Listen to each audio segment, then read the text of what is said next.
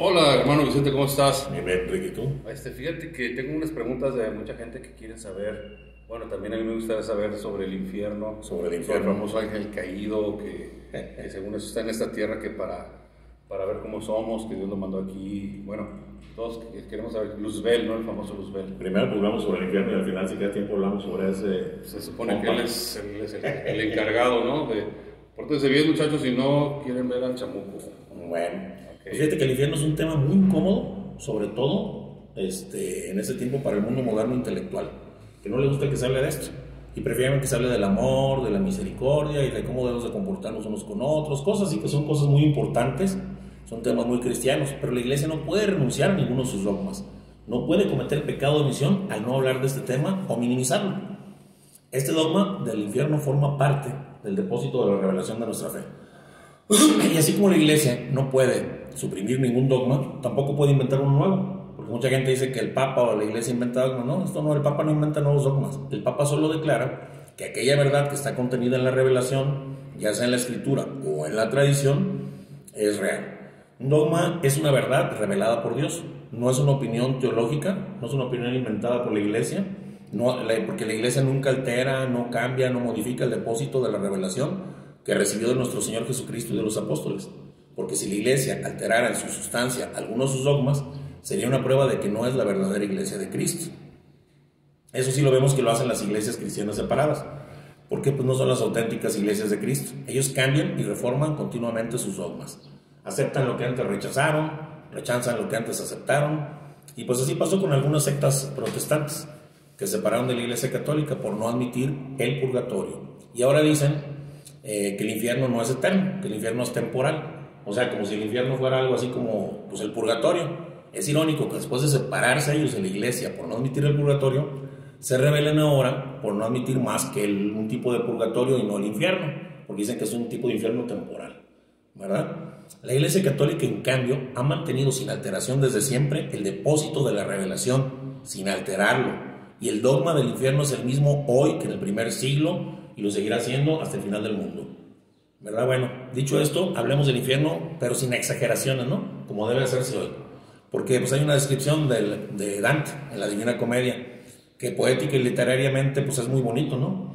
Pero pues tiene muchos errores teológicos. Aquellas descripciones de que nos habla de los tormentos del infierno pues son pura imaginación, porque el dogma católico no nos dice nada de esto. Entonces por eso mejor hablemos del infierno desde el punto de vista del dogma católico y de los dos puntos más importantes ¿no? de nuestro dogma católico, que son la existencia y la naturaleza del castigo de los condenados. ¿Verdad?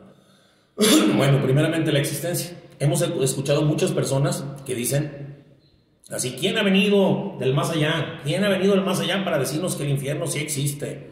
Si viniera alguien, por ejemplo, como Napoleón o Cristóbal Colón o alguien muy conocido, viniera del más allá y nos dijera, yo he visto el infierno y hay esto y hay esto otro. Entonces nadie se atrevería a dudar de su existencia. ¿Por qué no envía Dios a alguien así, dice la gente? Alguien conocido. Pues para los que piensan así, debo decirles que eso ya pasó. Y no vamos a hablar ahorita de ninguna revelación privada, ¿eh?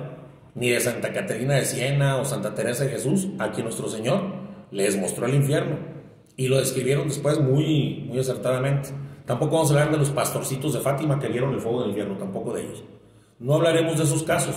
¿Por qué? Porque nuestra fe no se apoya en testimonios de particulares, aunque sean grandes santos. Nuestra fe se apoya en un testimonio mucho, mucho, mucho, mucho, mucho más fuerte. ¿Verdad? Por ejemplo, si recordamos ante el Sanedrín en aquel tiempo, que vemos en el Antiguo Testamento, delante de los principales escribas y fariseos, se presenta un preso, ¿no? Atado de las manos y todo golpeado. Ese preso se llama Jesús de Nazaret. Y el jefe de la sinagoga, jefe en aquel tiempo de la verdadera iglesia de Dios, se pone de pie y le dice a ese preso, por el Dios vivo, te conjuro que nos digas de una vez, si tú eres el Cristo, el Hijo de Dios. Y el preso le contesta, tú lo has dicho, yo soy. Y agregó también diciendo, un día verán al Hijo del Hombre sentado a la diestra de Dios, venir sobre las nubes del cielo. Pues nadie, Enrique, nadie, jamás, hasta ese día se había atrevido a decir yo soy el Hijo de Dios. Nadie se había atrevido. Y, este, y nadie se ha atrevido a repetirlo hasta la fecha. Yo soy el Hijo de Dios. Solo Jesús de, la- de Nazaret tuvo el atrevimiento de hacerlo. Pero no solo tuvo el atrevimiento, sino que tuvo la audacia de demostrar lo que era el Hijo de Dios. ¿Verdad? ¿Te acuerdas aquel día que Jesús se acercó a Jericó y un ciego pidiendo limosna oyó el murmullo y preguntó, ¿quién viene por ahí? ¿Quién es? Y le dijeron, es Jesús de Nazaret el que se acerca. Y comenzó a gritar, Jesús, hijo de David, ten compasión de mí. Y Jesús se le acercó y le preguntó, ¿qué quieres que haga? Y él dijo, que vea. Y Jesús le dijo, quiero. Y al instante comenzó a ver. Cualquier oculista sabe lo que es la atrofia del nervio óptico o ceguera de nacimiento, que no tiene ningún remedio. Pero él le devolvió la vista a este ciego con una sola palabra, quiero. Otro día se le acercó un leproso y le dijo, Señor, si quieres puedes limpiarme. Y él extendió su mano, lo tocó y le dijo, quiero. Se limpio. Y en el acto se curó el leproso. La medicina moderna ha hecho muchos progresos, pero una vez es así resulta muy imposible la curación de un leproso. Pero con una sola palabra de Jesús, quiero, al momento desapareció la lepra. Otro día los seguían, ¿te acuerdas? Cinco mil hombres sin contar mujeres y niños. Y Jesús les dice, denles de comer. Y le dijeron, solo tenemos cinco panes y dos peces. Y dijo Jesús, tráigamelo.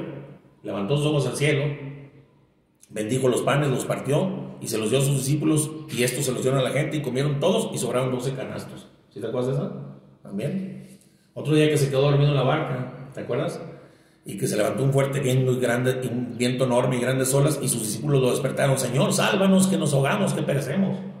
Pues Jesús se puso de pie y mandó al viento y al mar, cállate y enmudece. Y al instante se calmó la tempestad.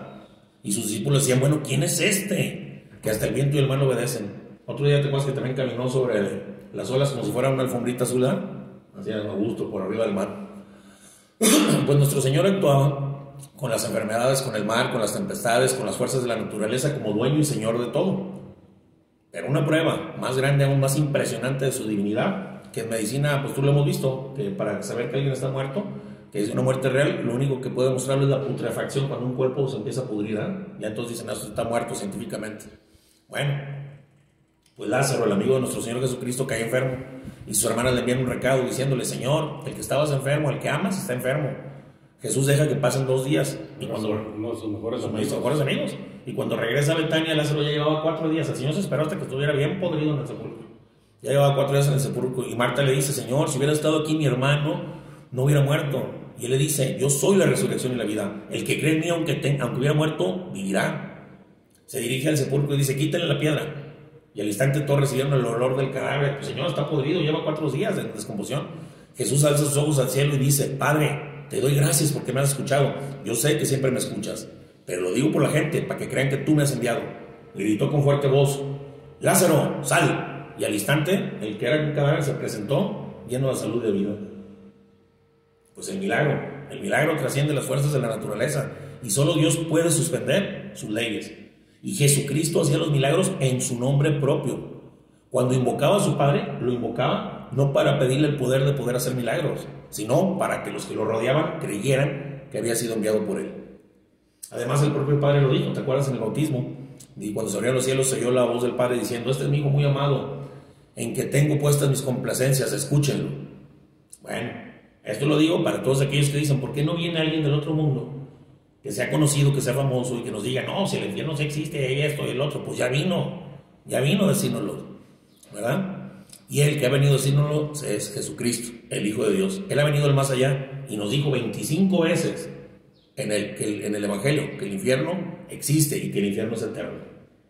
Digo, para aquellos que dudan, ¿verdad? Para aquellos que dicen que no hay no, nadie que haya venido de allá, del más allá y que haya estado aquí.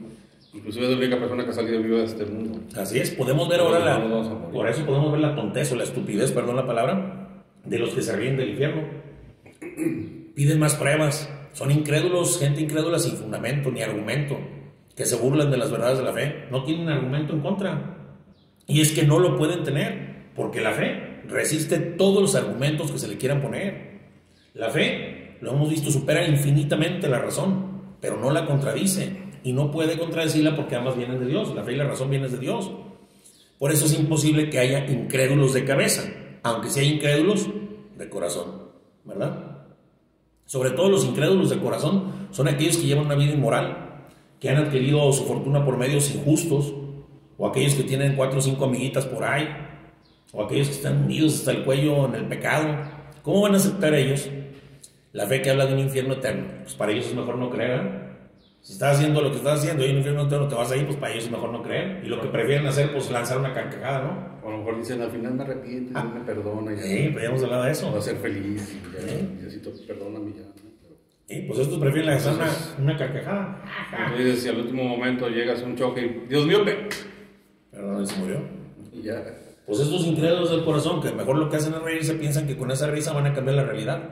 Pero pues están tontos, no van a cambiar ninguna realidad. Estos pobres tontos incrédulos del corazón, lo único que están haciendo están bailando al borde del abismo. Y en cualquier momentito, pues lo más lógico es que van para el fondo, van a caer.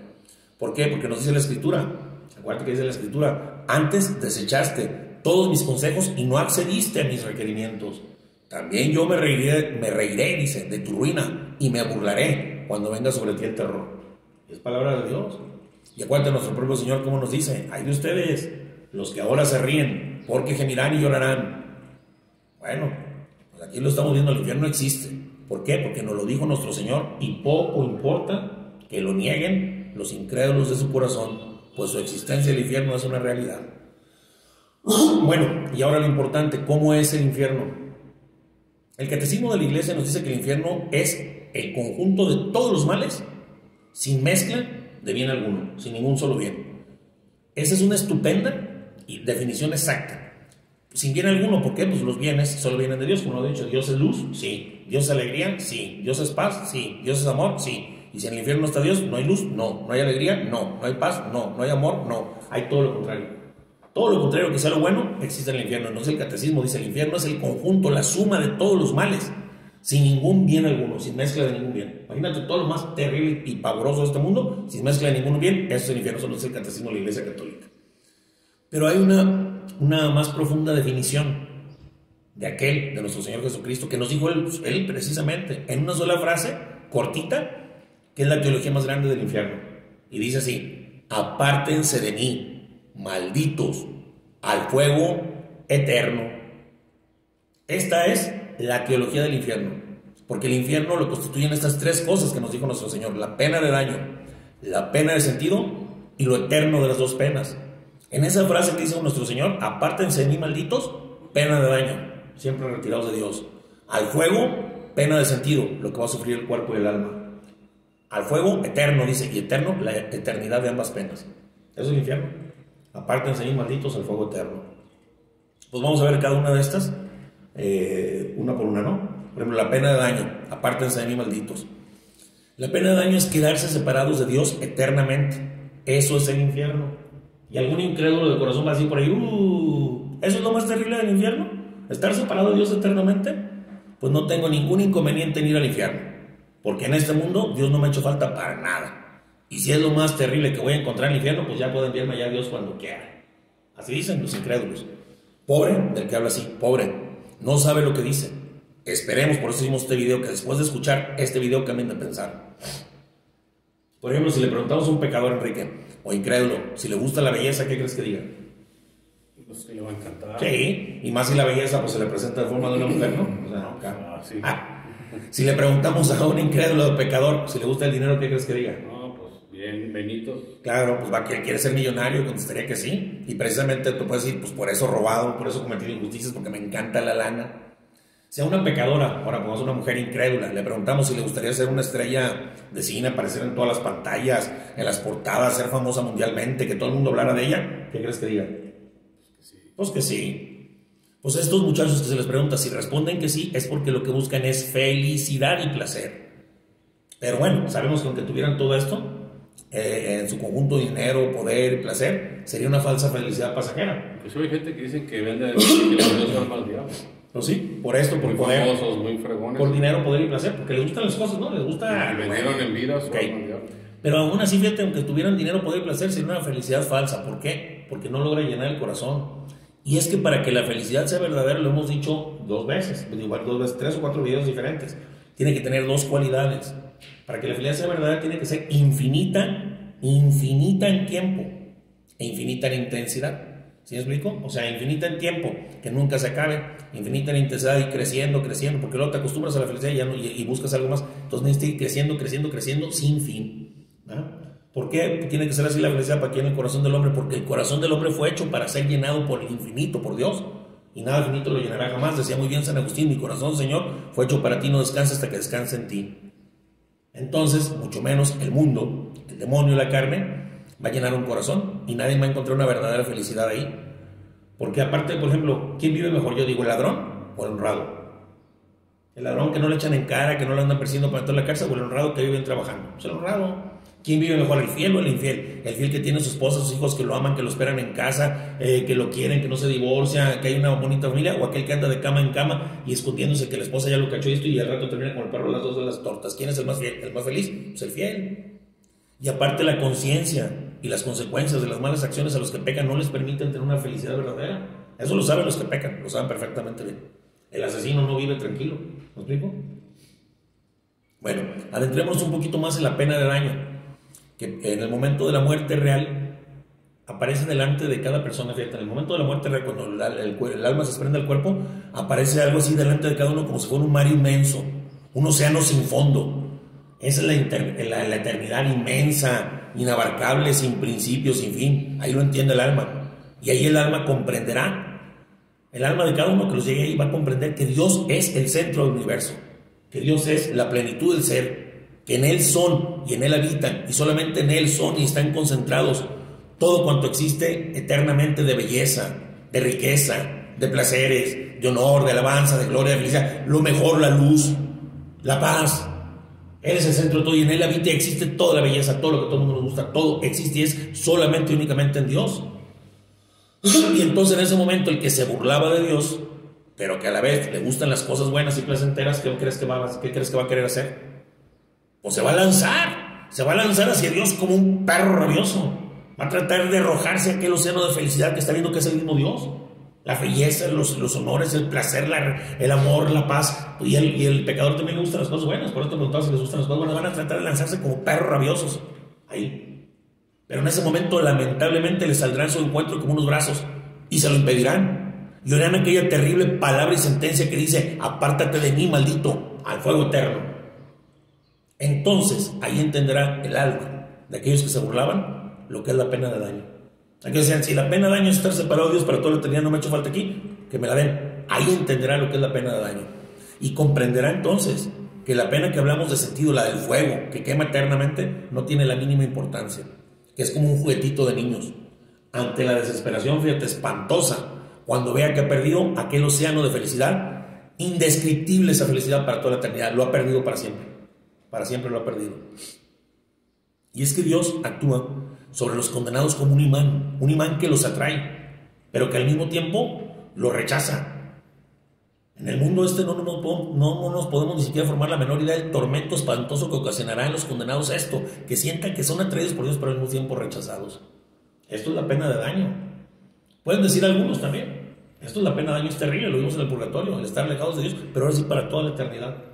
Perdiste la alegría, perdiste la luz, perdiste la paz, perdiste todo lo bueno. Y, sin mezcla de nada bueno está el infierno, al contrario, todo lo malo. Tienes odio, tienes amargura, tienes tristeza, tienes desesperación, tienes angustia, hay falta de luz, olores feos, o eh, cosas hoy en tu oído espantosas, visiones terribles. O sea, todo lo que no es bueno y bello, no lo vas a tener ahí. Y vas a tener todo lo contrario en el infierno. el infierno es la pena de daño, estar separado del sumo bien. Bueno, pudiera decir alguno, oye, ¿por qué rechaza a Dios? a los que con tanta pasión en ese momento tienden hacia, hacia Dios. ¿Que no será falta de bondad y misericordia? Pues no, no es así. Porque el condenado no se arrepiente, ni se arrepentirá jamás de sus pecados. Él tiende irresistiblemente hacia Dios, pero al mismo tiempo odia a Dios con todas sus fuerzas. Ahí no es arrepentimiento, sino que es egoísmo. Tiende a Dios porque entiende que poseyéndolo a Él sería absolutamente feliz por toda la eternidad pero sin arrepentimiento de haberlo ofendido en este mundo. El, condenado no se arrepiente ni puede arrepentirse, porque en la eternidad son imposibles los cambios. La muerte deja las almas congeladas en el bien o en el mal según las encuentren. Si encuentra un alma en gracia, se congelará en el bien y ya no podrá pecar jamás y no podrá perder a Dios jamás. Pero si sorprende el pecado mortal a una, la muerte, un alma quedará congelada en el mal y ya no se podrá arrepentir jamás. El condenado tiende hacia Dios por su puro egoísmo, y eso no solo no justifica el condenado delante de Dios, sino que es su último y eterno pecado. Buscar a Dios por el propio placer no por Dios. El condenado desea a Dios solo para gozar de la felicidad que hay en Él, pero sin una sola gota de amor o arrepentimiento. Y entonces es muy justo que Dios lo rechace. Y por eso decimos nosotros que Dios actúa eh, sobre el condenado como un imán, que lo atrae, pero a la vez lo rechaza y lo quema. Imagínense el tormento espantoso que esto ocasiona en un condenado. Haber perdido todo para toda la eternidad. Bueno, pues esa es la pena de daño. Vamos a hablar de la pena de sentido del infierno. La pena de sentido, que, es como lo, también la hay en el purgatorio, que es diferente, que lo, lo pueden ver en el video que hicimos pasado al purgatorio, aunque es terrible, no se compara con la pena de daño. La pena de sentido es la pena de fuego.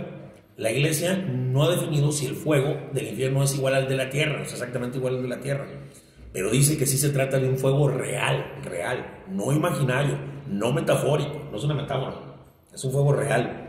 Incluso en una declaración de la Sagrada Penitenciaría Apostólica, le contestaban ellos a un sacerdote que preguntó, oye, ¿qué puedo hacer con un penitente, que alguien se vino a confesar, que no acepta la realidad del fuego del infierno? Dice que solo es una metáfora. Y la Sagrada Penitenciaría le contesta al sacerdote que debía ser instruido en la verdad, esta, esta persona, y que si se obstinaba en no querer aceptar la realidad del fuego del infierno, había que negarle entonces la absolución. Que es dogma de fe. No sabemos si el fuego del infierno es de la misma naturaleza que el de la tierra, no lo sabemos, pero sí sabemos que es un fuego real, que atormentará a los condenados por toda la eternidad, por toda la eternidad. Además de la pena de daño, el fuego real que los atormentará por toda la eternidad. Y así será, lo creamos o no, porque esto fue nuestro Señor quien nos lo reveló. Y Él no miente, ni puede engañar a nadie, ni se puede engañar a él mismo. Ahora vemos la eternidad. Entonces hablamos que es pena de daño, pena de sentido y la eternidad. Aparte de mí, malditos el fuego, eterno. Imaginémonos un pez que lo sacan del agua con una caña. ¿Qué hace? Empieza a brincar y a retorcerse desesperadamente ahogándose, ¿no? No puede respirar, se empieza a ahogar, ahogar, ahogar. Las branquias del pez no están adaptadas para respirar el oxígeno directamente del aire. Eh, tienen que, respirar el, oxígeno absorbido, diluido en el, en el agua. Pues la agonía de ese pez es terrible, ¿no? Terrible, muriéndose ahogándose. Pero pues solamente dura unos momentos y muy pronto pues se morirá ahogado, no pasa nada. Imagínate la desesperación, Enrique, de un hombre que aparentemente está muerto y que lo entierran vivo y que vuelve a la vida en el sepulcro, dentro de un cajón chiquito, que se ve ahí, despierta y se ve en un ataúd estrecho y oscuro, oscuro, y no se puede mover.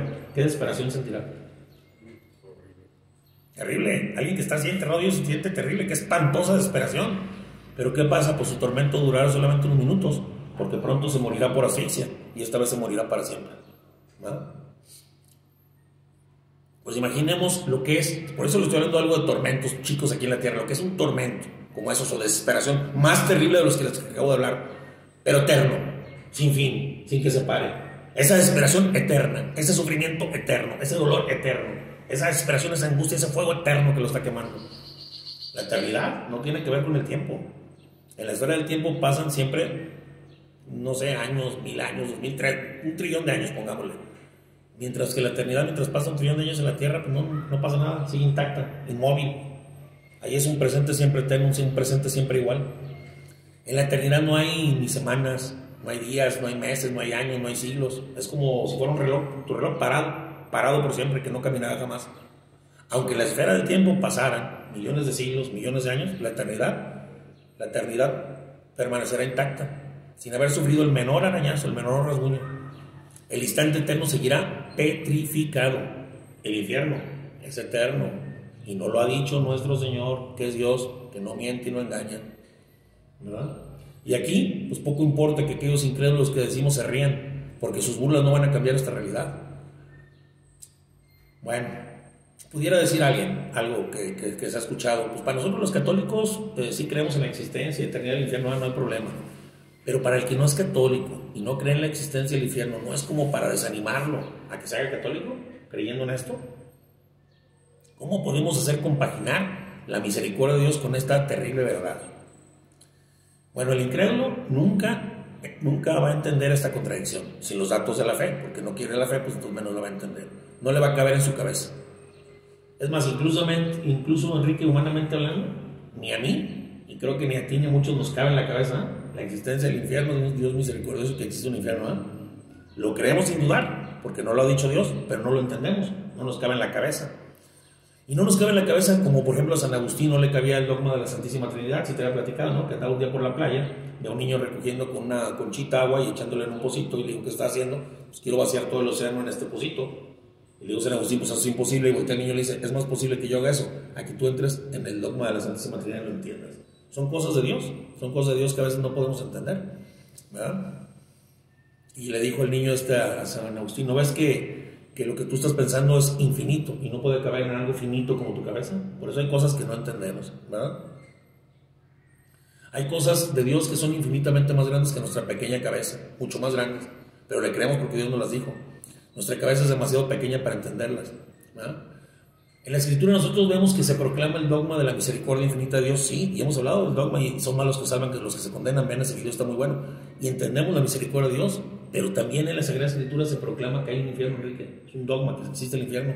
¿Cómo se compaginan ambas cosas? Pues sabrá Dios. Solamente Dios lo sabe. Pero ahí están los hechos y la verdad. Existen. ¿Verdad? Ahora hay algo que parece ilógico, fíjate, para todos aquellos que decimos eso o que me han dicho, es que no me cabe en la cabeza, como yo lo he hecho también. El dogma del infierno no nos cabe en la cabeza, pero sí nos caben otras cosas más increíbles, ¿no? Si pensamos bien, el misterio de la encarnación es más grande que el infierno, cuando nuestro Señor se hizo hombre. Aceptamos que Él se hizo hombre y que murió para salvarnos, ¿verdad? sin ningún problema lo aceptamos. Si un hombre se hiciera, por ejemplo, hormiga, para dejarse matar, para salvar a las hormigas, ¿no diríamos que está loco? Pero nuestro Señor no lo decimos, y entre las hormigas y nosotros no hay tanta diferencia como entre Dios y nosotros. La diferencia entre Dios y nosotros es más infinita que entre nosotros y una hormiga. Y de ahí no decimos que está loco, y decimos que sí nos cabe en la cabeza. ¿Verdad? Dios hizo hombre, se dejó clavar en una cruz por nosotros, permitió que su mamá se convirtiera en la reina de los mártires estando ahí al pie de la cruz, donde se convirtió en corredentora con nuestro Señor. Eso sí nos cabe en la cabeza, que se muera por nosotros, que sufra, sí nos cabe en la cabeza. Esto no les cabe en la cabeza ni siquiera a los ángeles del cielo, que no entienden cómo Dios hizo hombre por alguien como nosotros y se dejó matar. Lo creen y adoran el misterio porque viene de Dios, pero no lo entienden. A ellos no les cabe la cabeza, nosotros, a nosotros sí nos cabe la cabeza que se haya hecho hombre, que lo hayan golpeado, que lo hayan crucificado, que lo hayan escupido, que, que lo hayan matado, que la Virgen de Jesús sí nos cabe en la cabeza muy bien, ¿verdad? Eso sí nos cabe muy bien, pero pensar que ese mismo Dios manda al infierno a alguien, eso no me cabe en la cabeza. Eso no me cabe en la cabeza. Fíjate qué, qué, hipócrita, digo, perdón. Las cosas que nos convienen sí nos caben en la cabeza. Se hizo hombre y murió por nosotros salvarnos a cruz. Sí me cabe en la cabeza. ¿Te puede mandar al infierno? No me cabe en la cabeza. Es falta de honradez, es hipocresía. Cuando vemos que se pueden castigar nuestros crímenes y nuestros pecados, decimos no me cabe en la cabeza, ¿verdad? Pues esta es una locura. Pero bueno, para aquellos que preguntan, ¿qué no es Dios infinitamente misericordioso? Podemos decirle, bueno, ¿cuántas veces te ha perdonado Dios? ¿Una? ¿Cinco? ¿Cincuenta mil? ¿Doscientas mil? Si no fuera infinitamente misericordioso el día que cometiste el primer pecado, mortal, se hubiera abierto la tierra y te hubiera tragado para el infierno por toda la eternidad. Porque Dios es misericordioso, precisamente espera con paciencia que se arrepienta el pecador y lo perdona en el acto. Dios no rechaza al pecador contrito y humillado jamás. No se cansa de, de perdonar al pecador arrepentido, porque es infinitamente misericordioso. Pero cuando alguien voluntario, obstinadamente en vida y a la hora de la muerte rechaza definitivamente a Dios, pues es el colmo echarle la culpa de la condenación de ese pecado, ¿no? A Dios, Dios no tiene la culpa. Dicen también algunos, está bien que se castigue al culpable, pero si Dios sabe que todo lo que va a ocurrir, ¿por qué permitió que nacieran aquellos que se iban a condenar? Pues Dios no creó a nadie para la condenación. Es el propio pecador quien rechaza el perdón que Dios le ha ofrecido durante toda su vida hasta en el último momento de su muerte, entre la muerte clínica y la muerte real. Dios quiere que todos los hombres se salven. Él no predestina a nadie al infierno. El ver a Cristo crucificado nos quita cualquier duda. El ver a la Virgen de los Dolores nos quita cualquier duda. Pero cuando obstinadamente y con malicia se pisotea la sangre de Cristo y los dolores de María, es cínico preguntar por qué Dios ha creado aquel para que se condenara. No lo creó Dios, Dios ha dispuesto con toda infinita sabiduría, amor y misericordia nuestra salvación y el infierno, aunque no podamos entenderlo en este mundo. Por eso, más que poner objeciones al dogma del infierno, que de nada sirven, no cambia nuestra realidad, mejor procuremos evitar el infierno por todos los medios. Este es el más importante negocio de nuestra vida. Todos los demás negocios no tienen absolutamente ninguna importancia, son problemitas sin trascendencia. Un joven estudiante que reprueba, que lo ridiculizan sus compañeros, que le hacen bullying, que pierde las vacaciones por tener que seguir estudiando, que no logra conseguir el título, podemos decir con risa, ja, ja, ja, no tiene importancia alguna. Nada, no, no importa nada. El exmillonario que se ve arruinado hoy, que está sumergido en una miseria terrible y vergonzosa, cosa de risa. Dentro de unos años se le va a acabar todo eso, ya no va a sufrir más.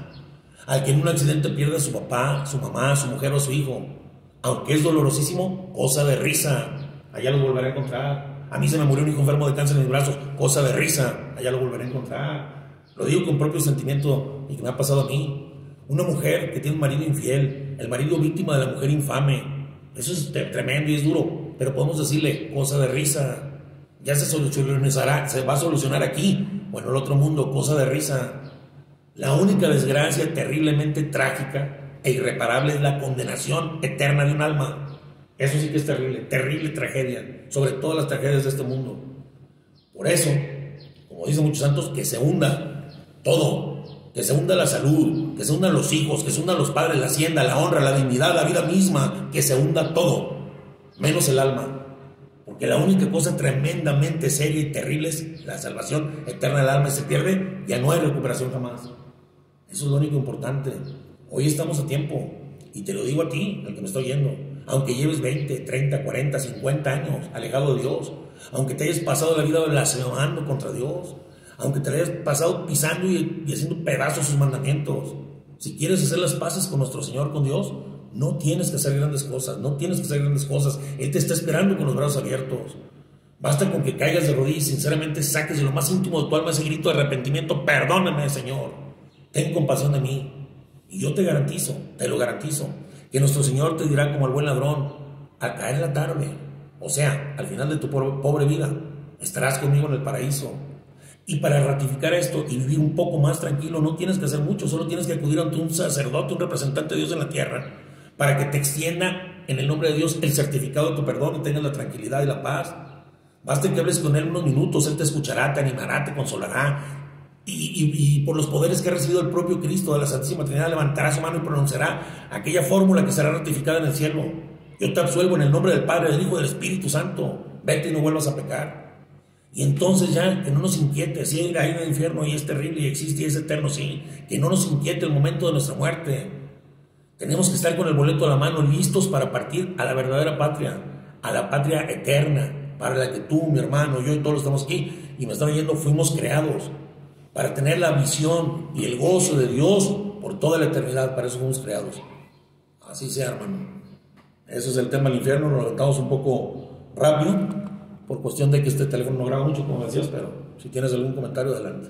Pues sí, fíjate que está muy interesante el tema, sobre todo... Eh, pues el infierno aquí, en, aquí pues aquí es la gloria, muchos dicen que es el infierno, no saben lo que es. No saben lo que es el infierno realmente.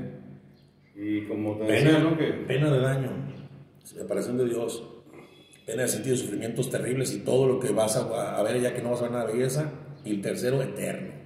Pero sí es cierto eso de que Dios mandó aquí a Luzbel para para ver cómo es nuestro comportamiento aquí en la tierra para hacernos pecar. No. Porque según esto, como Adán y Eva pecaron, eh, bueno, es lo que, se ha comentado mucho la gente. Sí, comenta, pero no sé Lo mandaron aquí a la tierra para que, porque esta es tierra de él, y para que hacernos, o, lograr hacernos pecar para poder llegar a él, hacia el infierno con él. O él estar en el infierno. Bueno, eso piensa mucha gente. Ahí te va. Dios no mandó jamás Dios no, tiene, no es probado por el mal ni prueba a nadie con él. O sea, Dios no, permite, no, no pone tentación alguna al hombre. Sí, el demonio a veces nos hace caer en algunas tentaciones. Nos pone tentaciones y caemos porque nosotros queremos, porque tenemos la libertad para resistirlo, tenemos la gracia de Dios para hacerlo.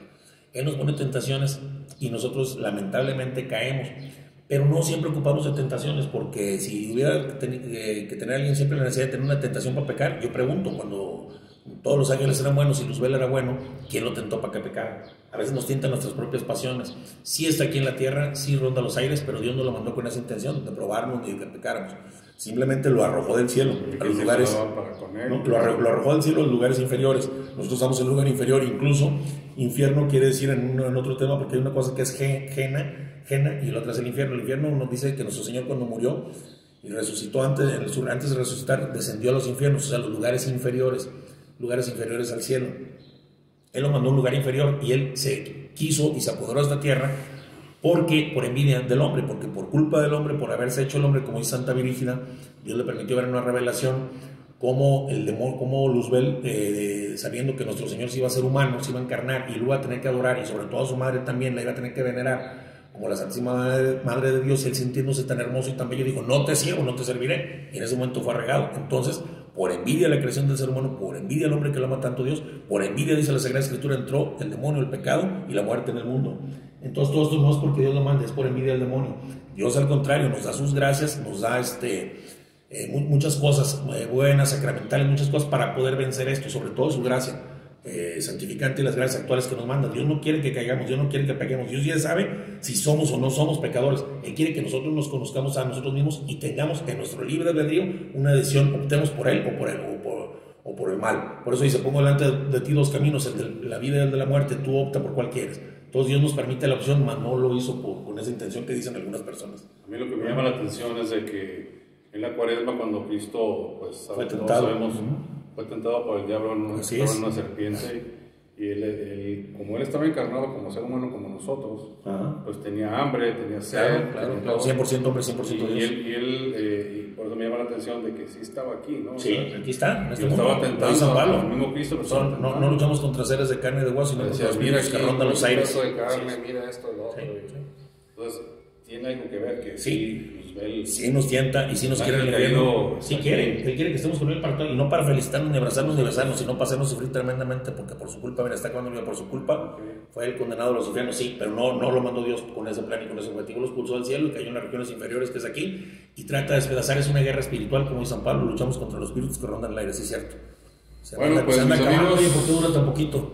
39 minutos creo dura. Ah, ok. Mis amigos, como siempre, su amigo Quique y su amigo Chente, Comparten estos videos más hoy en cuaresma. Acuérdense, muerte, juicio, infierno y gloria, ten cristiano siempre en tu memoria, son los mejores ejercicios espirituales, acordarnos que hay una vida eterna y tratar de llegar en las mejores posibilidades allá con nuestro Señor y, con, y pasarle esto a nuestros amigos, porque si con, con un video que le compartes a un amigo y logras que esa alma salve, salvaste la propia. Alguien que salva un alma, salva la propia. Saludos a quienes? A todos los que nos están viendo, Todos, saludos. comenten, compartan. bien, amigos, no se vayan a ir con el chamuco. Váyanse con Dios, ¿Verdad? Todos vamos para allá. Además, ahorita que está yendo mucha gente. En estos tiempos, a ver si luego nos aventamos un video de qué es lo que está pasando, por qué en estos momentos. ¿eh? Bueno, Está bueno. pues como siempre, un abrazote. Así, Leo Lego. Quique. y subí un chente. Bye. Bye, bye. Hasta la próxima. Hasta la próxima.